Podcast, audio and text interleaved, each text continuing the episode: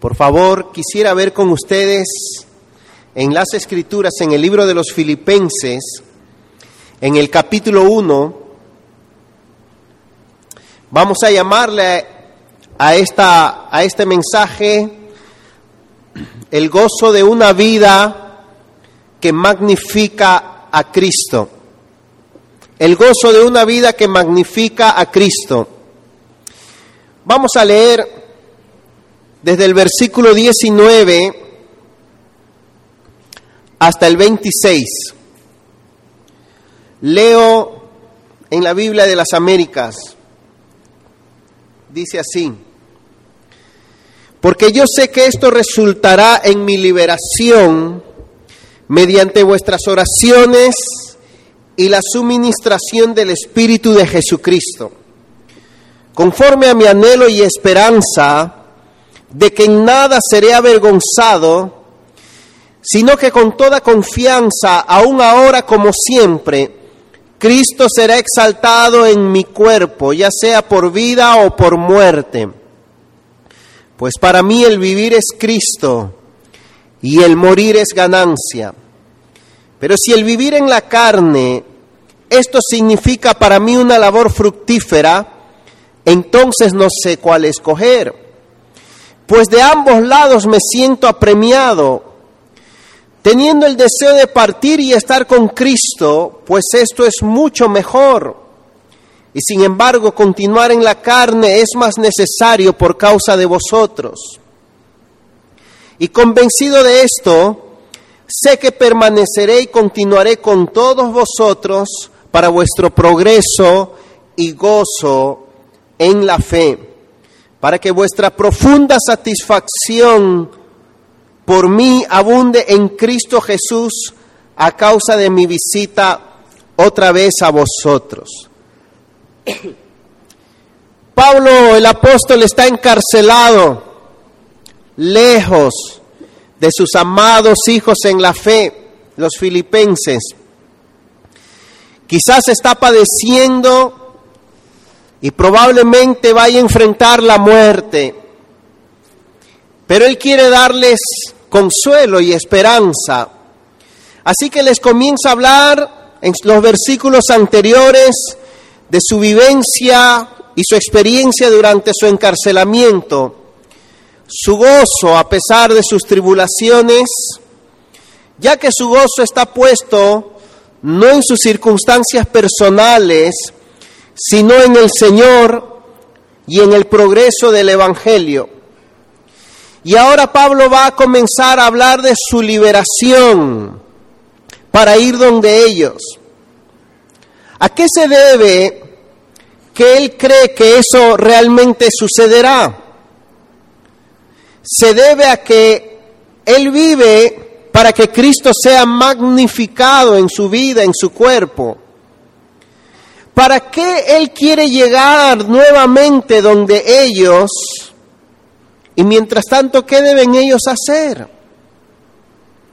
Esa liberación de Pablo para que los filipenses disfruten nuevamente de su presencia y su labor es para provecho y gozo de la iglesia, dice el versículo 25. Así que anticipando esa liberación y ese regreso para el gozo y el progreso de ellos, escribe esta porción. Y esta sección es un testimonio personal de Pablo acerca de su gozo en el ministerio, en el servir a Cristo en la iglesia, y también es un ejemplo y una exhortación para que los filipenses se gocen en lo que Pablo quería seguir haciendo por ellos. Ellos son llamados a gozarse junto con Pablo, que está gozándose. Pablo aquí está dando testimonio de lo que Cristo significa para su vida y todas las consecuencias que eso traerá y vamos a ver algunas de ellas.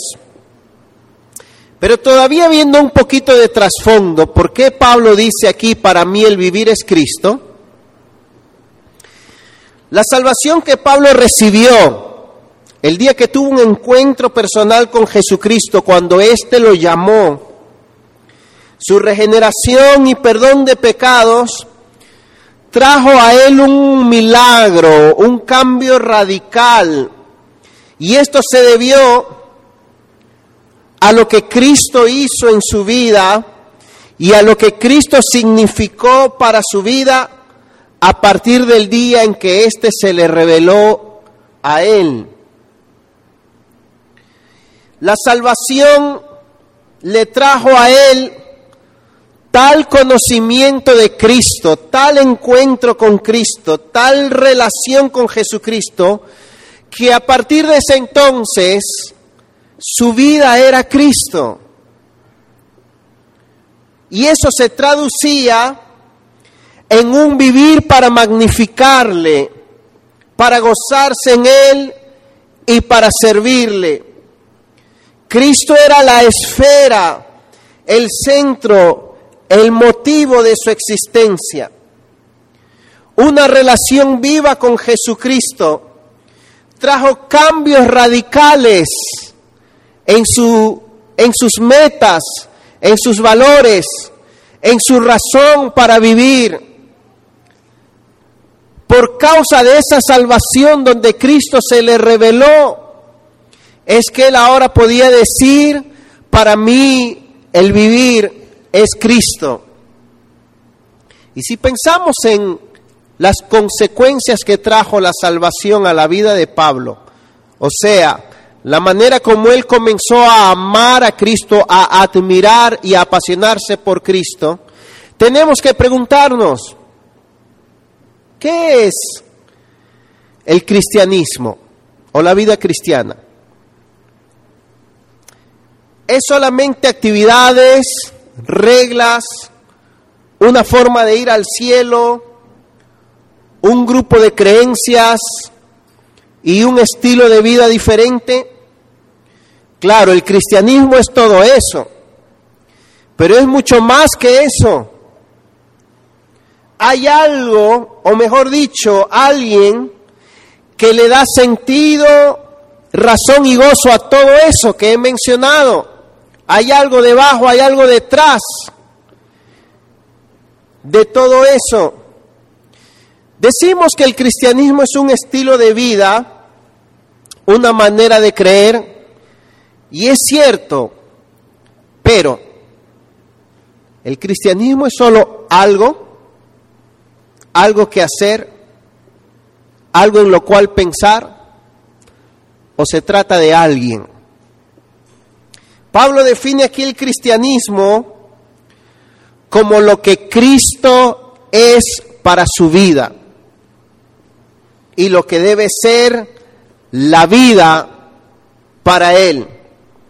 Por eso dice, para mí el vivir es Cristo.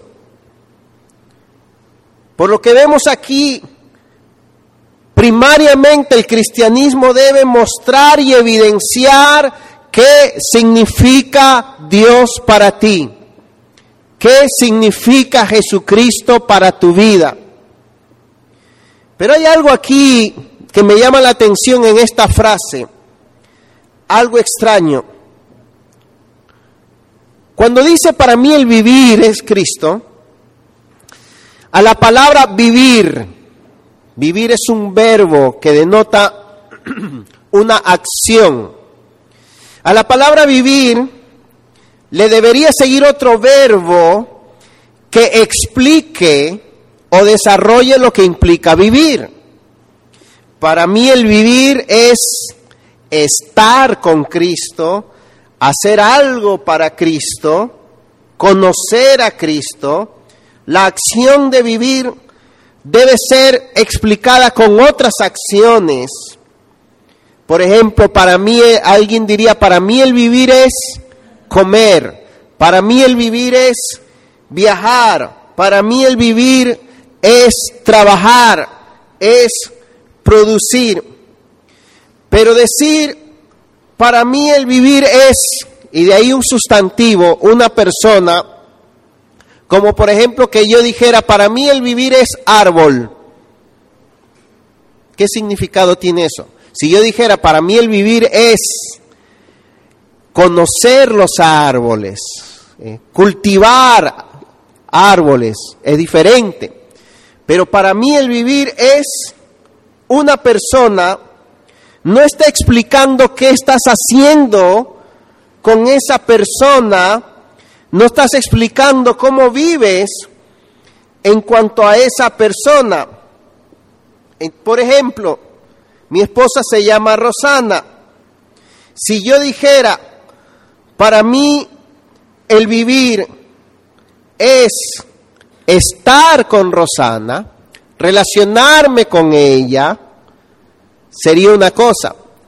Pero si yo digo, para mí el vivir es Rosana, estoy diciendo algo diferente, estoy yendo más allá, estoy diciendo que ella es mi vida, que en ella está mi vida, que de alguna manera lo que hay en ella, lo que ella es, es lo que le da significado y motivo y gozo a mi vida, a todo lo que soy. Entonces cuando Pablo dice, para mí el vivir es Cristo, lo más importante es lo que Él es no lo que yo hago, ni pueda hacer hacia Él, sino lo que Él es. Para mí es la persona de Jesucristo y lo que hay en Jesucristo, quien es Él, lo que le da gozo y significado a mi vida. Es mi conocimiento y mi devoción y mi admiración de lo que esa persona es, lo que me hace vivir y le da razón a mi vida. Entonces, realmente el cristianismo, tenemos que preguntarnos si el cristianismo de algunas personas está mostrando y evidenciando ¿Qué es Jesucristo para sus vidas? Se dice en una encuesta hecha por George Barna a los cristianos, por lo menos en Estados Unidos, que el 44% de los adultos cristianos tienen una vida familiar satisfactoria como su más alta prioridad en la vida. Y solo el 18% dice que llevar a cabo su fe, entender y llevar a cabo los principios de su fe es su más alta prioridad.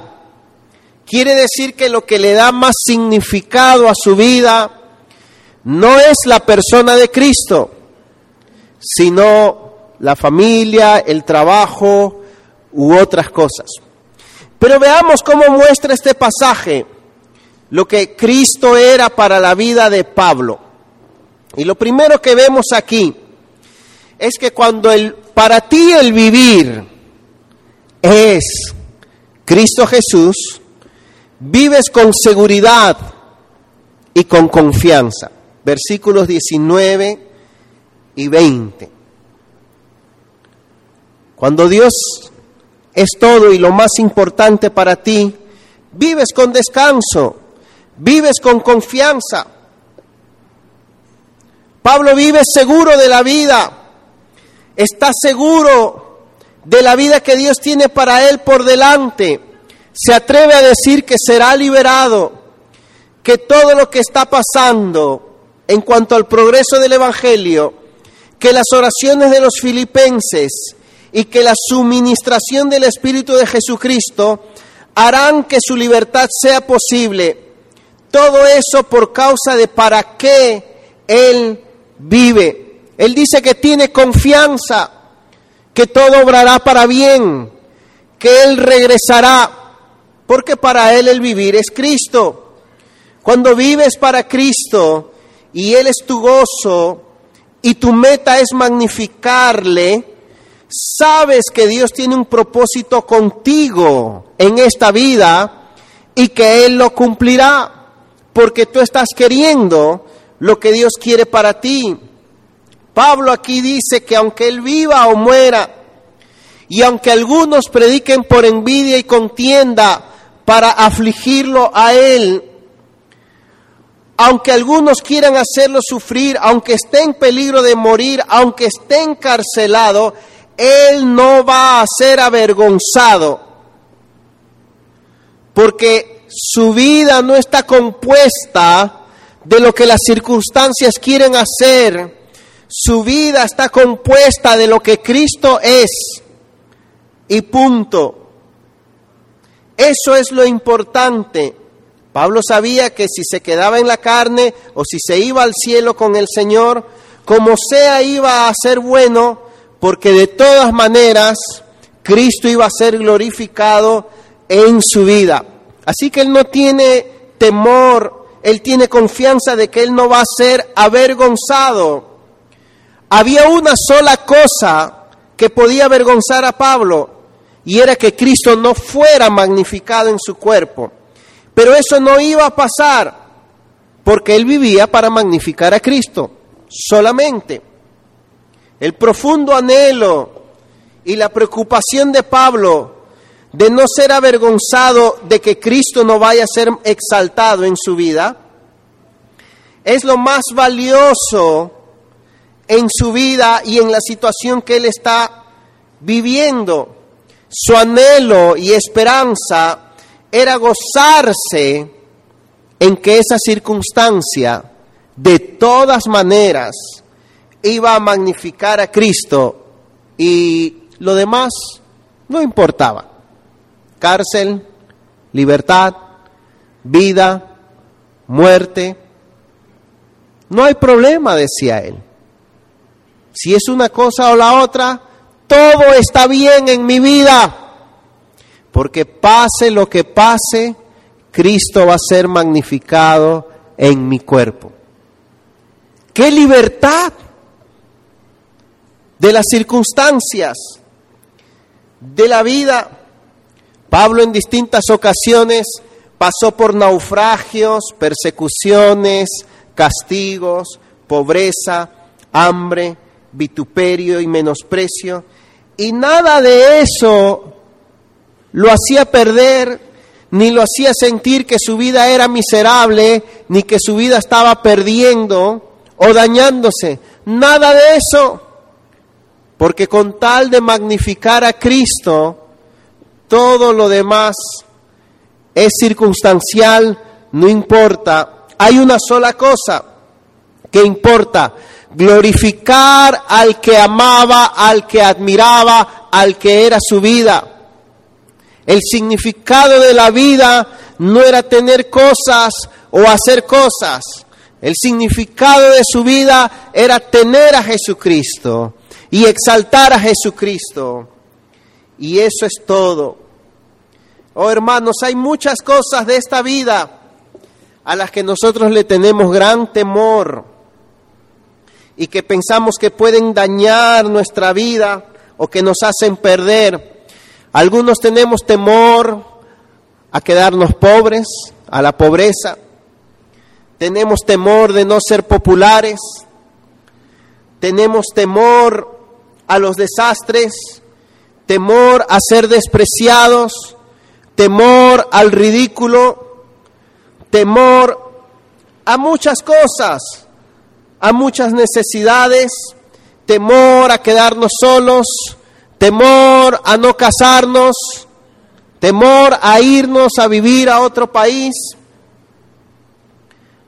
Pablo decía que él con ninguna de esas cosas iba a ser avergonzado porque su vida era Jesucristo. Lo demás era muy relativo. Para que esas cosas Dejemos de temerlas para que esas cosas no aten, no amarren, no atemoricen nuestras vidas. Debemos ser liberados de ellas y seremos liberados de ellas el día en que una sola cosa importe, el día en que una sola persona sea lo que realmente importe, Jesucristo, el día en que exaltar a esa persona, gozarnos en esa persona, ver la gloria de esa persona, sea lo que realmente importe. Lo demás no importará. Y cuando digo no importará, no me refiero en el sentido de responsabilidades, me refiero en el sentido de dónde está nuestra esperanza, dónde está nuestra seguridad, dónde está nuestra devoción y nuestra pasión. Solo en Jesucristo. Llegaremos a, perderle el temor a todas estas cosas cuando nuestra pasión por Jesucristo crezca más y más. Así que Pablo vive con seguridad y vive con confianza.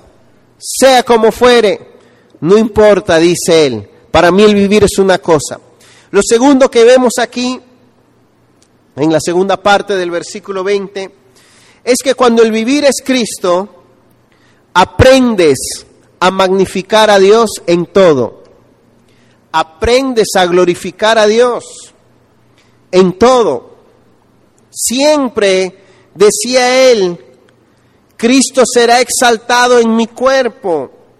La devoción de Pablo hacia su Señor le hacía vivir libre de toda presión social y mundana, porque le satisfacía una sola cosa, lo glorioso que es Jesucristo. ¿Cuál era la adoración que Pablo le rendía a Dios? Que en su cuerpo, o sea, con su vida, Cristo fuera exaltado. Él vivía, él amaba de tal manera a Cristo Jesús que su deleite era el enaltecimiento del nombre de Cristo. Eso no era un cliché, el decir para la gloria de Dios, el vivir para verdaderamente la gloria de Dios, era un fruto de su amor y su pasión por Jesucristo, de su deleite en Jesucristo. Las decisiones de Pablo en su vida no eran aquellas que parecían más placenteras, más convenientes, sino las que satisfacían su anhelo de que Cristo fuera exaltado. Pablo era, por decirlo así, fanático, loco, con que Cristo siempre fuera engrandecido, visto como alguien valioso, digno y glorioso en todo lo que él hacía. Si viajaba, si se quedaba, si hacía una cosa, si hacía la otra, era para mostrar cuánto vale Cristo. ¿Cuánto vale para ti?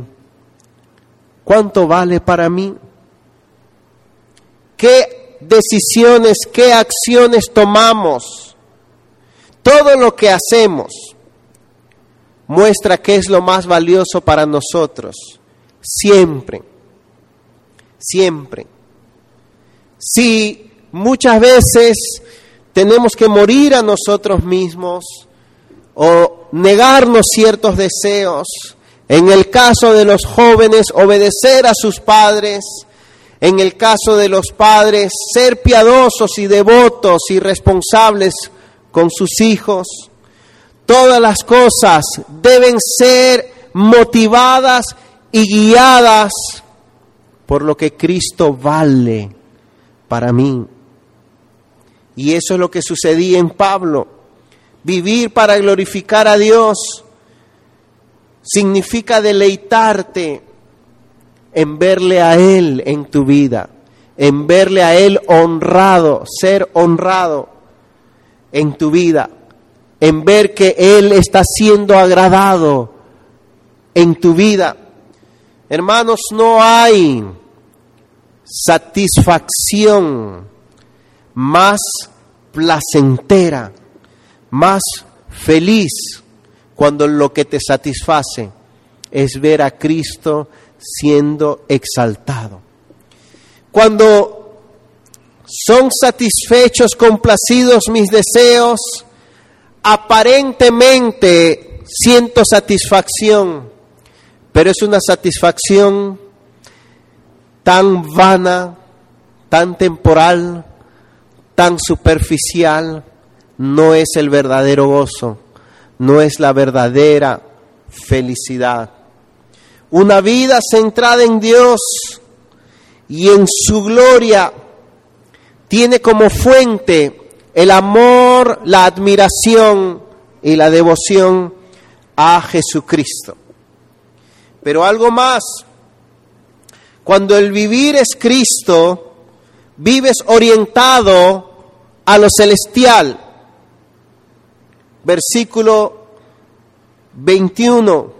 Pues para mí, pues para mí el vivir es Cristo y el morir es ganancia. Espérate, espérate, Pablo. Aquí sí estás mal de la mente. Que tú prefieres morirte. Claro que sí. Que prefieres ir al cielo. Claro que sí que quiere dejar todo esto tan bueno que hay. Mira que la próxima semana tenemos un fin de semana en la playa, en un resort todo incluido. Acuérdate del viaje que vamos a dar a Disney. Acuérdate que tenemos un sancocho con la familia. Mira que nos van a pagar tal cosa. Mira que ya te falta así para hacerte rico y millonario. Y tú vas a dejar todo esto tan bueno sí, esto es bueno, me da gozo, tengo una buena vida, pero en el cielo hay algo muchísimo mejor. Y no es que Pablo quería morirse porque le gustaba la muerte o porque estaba cansado de esta vida tan difícil. Él decía, es que en el cielo está Jesucristo y lo voy a ver y voy a estar con Él. Partir y estar con Cristo es muchísimo mejor. Increíble, ¿verdad? Increíble que nada se compara a Él. A la luz de Jesucristo estaba dispuesto no solo a dejar muchas cosas, sino inclusive a dejar este mundo. Una hermana hace un par de años me decía, ya, ya un poquito mayor, eh, sí, fulano se murió, este, pero yo no estoy por ahora en eso. Yo no, no, no, no tengo planes de morirme por ahora, me decía. O sea, aferrada de una manera que se quería convencer ella misma que por ahora la muerte era algo que no tenía que ver con ella. Le huimos a la muerte, le huimos, le huimos a muchas cosas. Pero ¿cuántos tenemos devoción y deseos de estar con Jesucristo? Es increíble esto. Pero muchas veces una de las razones por las que el dinero, la comida, la ropa significan tanto para nosotros es porque nos atraen, nos gustan y nos deleitan sobremanera y nuestra vista vive fija y enfocada en esas cosas.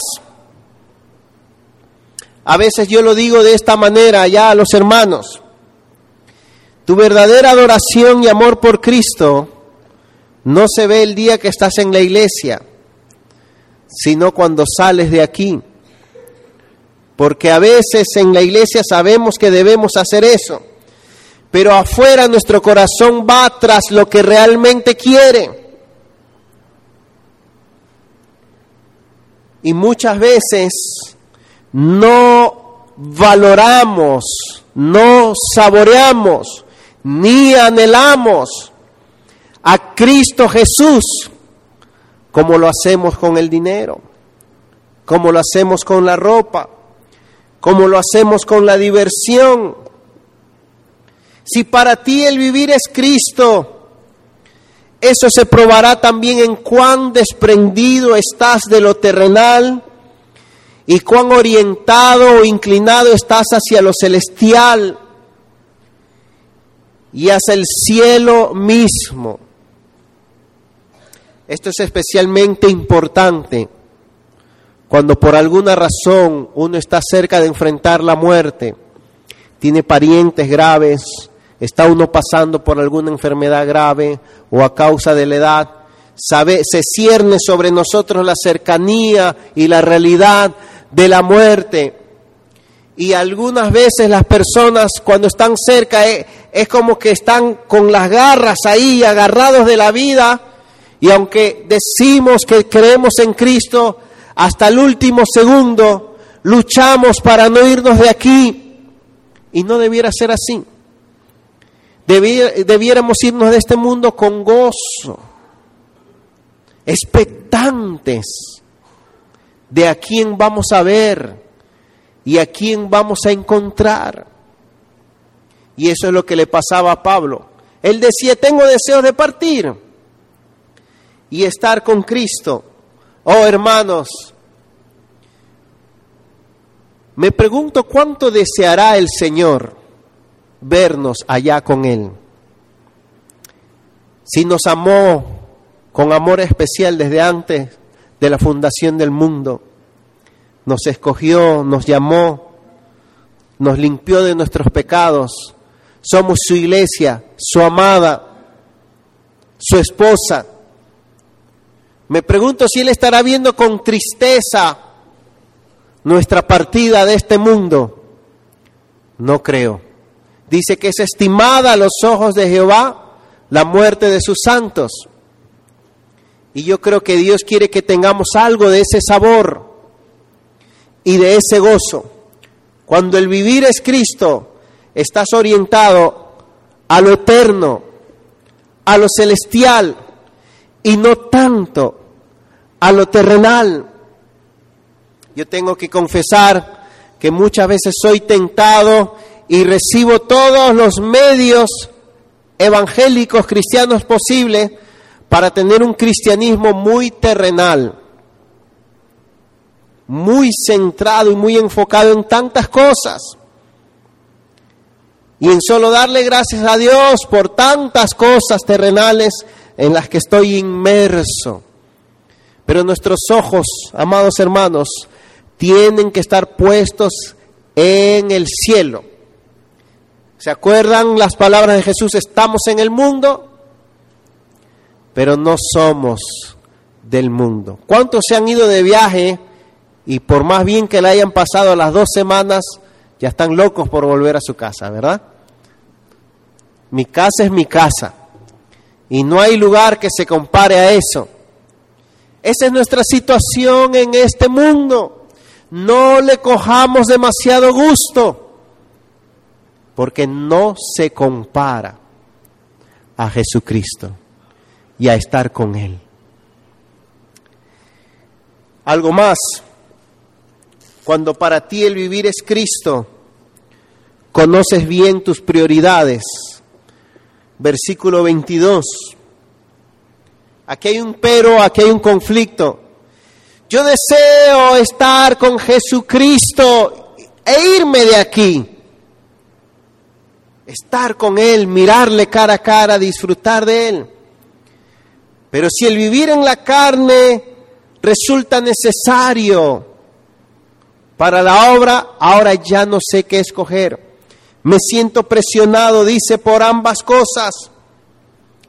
Algo es mejor, pero algo es necesario. Su devoción y admiración por Jesucristo le, le dice, vete de aquí, te llegó la hora. Sin embargo, se enfrenta con lo que es más necesario en esos momentos, no para él, sino para el beneficio de los demás.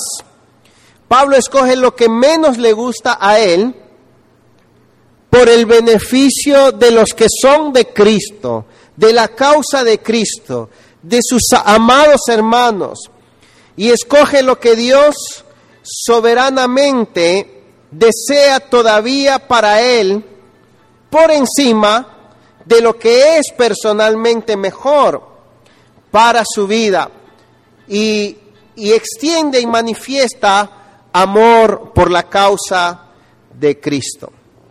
Pablo pudo haber dicho, lo importante para mí es estar con Cristo, adorar al Señor, así que por favor nadie me moleste, nadie me interrumpa, me voy al cielo, pero después de sopesar, después de un breve conflicto donde no sabía qué escoger, se convenció de que lo que Dios quería para él era que sirviera y que fuera útil a la causa del Evangelio. Pero esto nos enseña que el valor de la vida en esta tierra para Pablo consistía en ser de bien para los demás.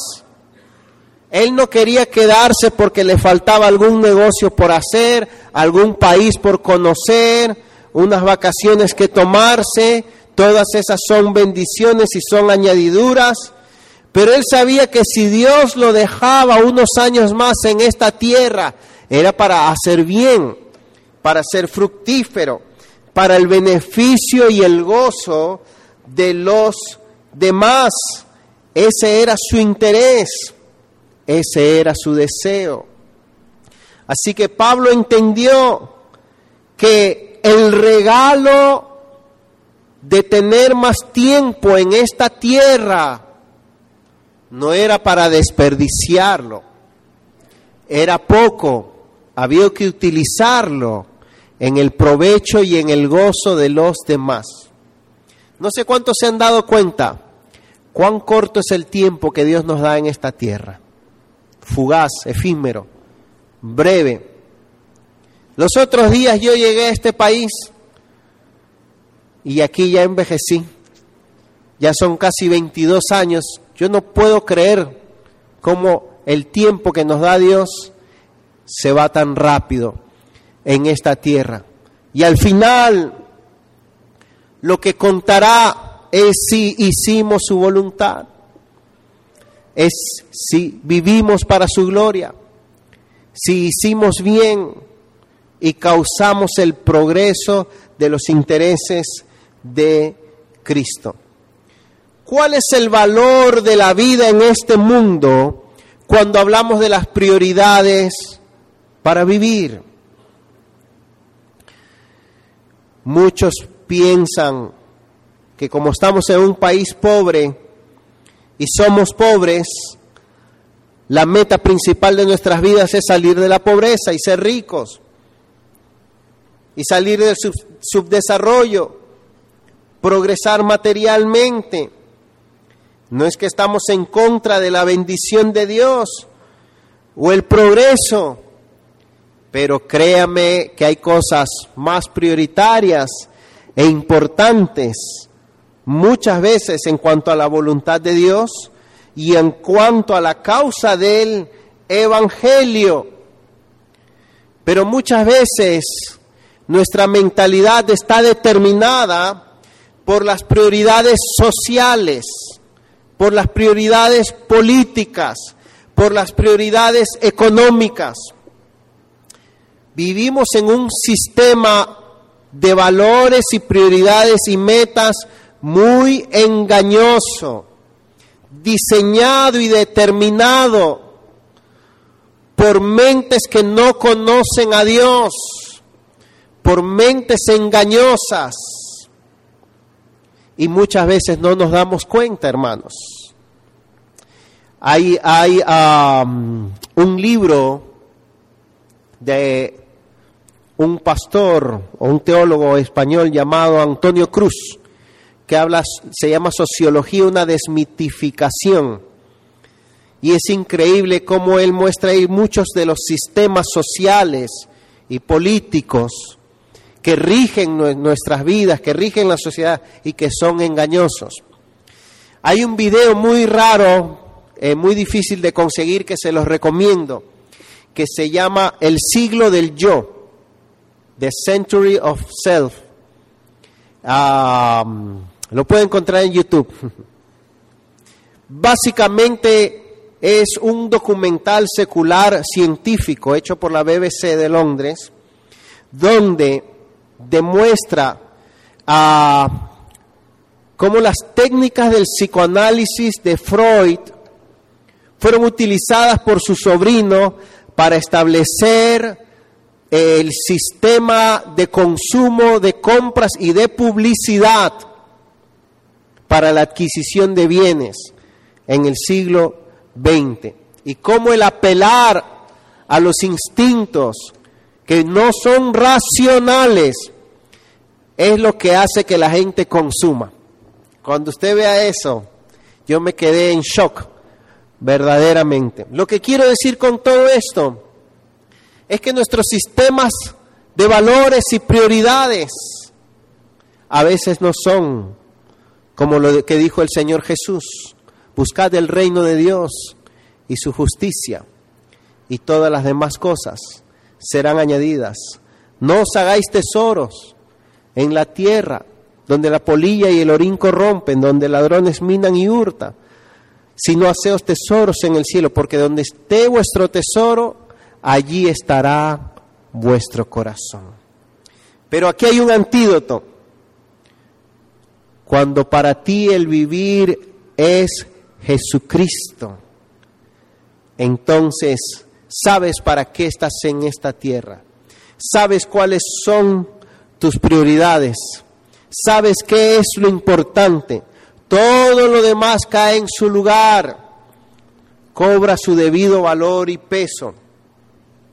En conclusión, amados hermanos, nunca sabremos lo que es el verdadero y pleno gozo hasta que tengas a Jesucristo, valores a Jesucristo, conozcas a Jesucristo, admires a Jesucristo, Dios te permita verlo.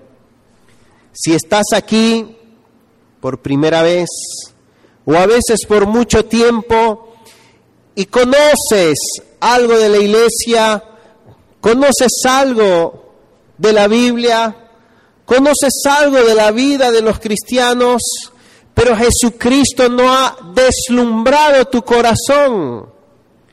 Te falta lo más importante. Pídele a Dios que haga el milagro por su Espíritu. Demostrarte en tu corazón lo que, lo que Cristo realmente vale. Ese es un milagro que debe alumbrarse en cada corazón. Y hay una realidad, hermanos, que yo he visto. Pudieran a veces las personas estar en las iglesias y no atesorar a Jesucristo, y no admirar a Jesucristo, y no apasionarse por Él, y no conocerlo. Nunca, otra conclusión es que nunca podrás vencer, renunciar a las cosas terrenales hasta que crezca tu pasión y tu admiración por el Señor. No hay lógica suficiente que te pueda convencer de que esto no te conviene, de, que lo terrenal es vano, de que no vivas tan... No hay explicación todo eso cae en su debido lugar. El día que tus ojos son abiertos hacia el valor de Jesucristo. Ejercitar comunión con Cristo, tu amistad con Él, tu intimidad con Él, tu conocimiento de Él, el buscar que Él llene tu corazón es el mejor bien, es el mayor tesoro. que puedas tener. Pedro y Juan le dijeron al mendigo, no tenemos plata ni oro, pero lo que tengo te doy. El bien que tenían, el tesoro que tenían, era una persona, no era una religión, no era un sistema, era una persona, era Él. Él es digno, digno de que nos apasionemos y le amemos con todo nuestro corazón, con toda nuestra alma, con todas nuestras fuerzas. Dile, Dios, abre mis ojos, abre mis ojos para ver este tesoro.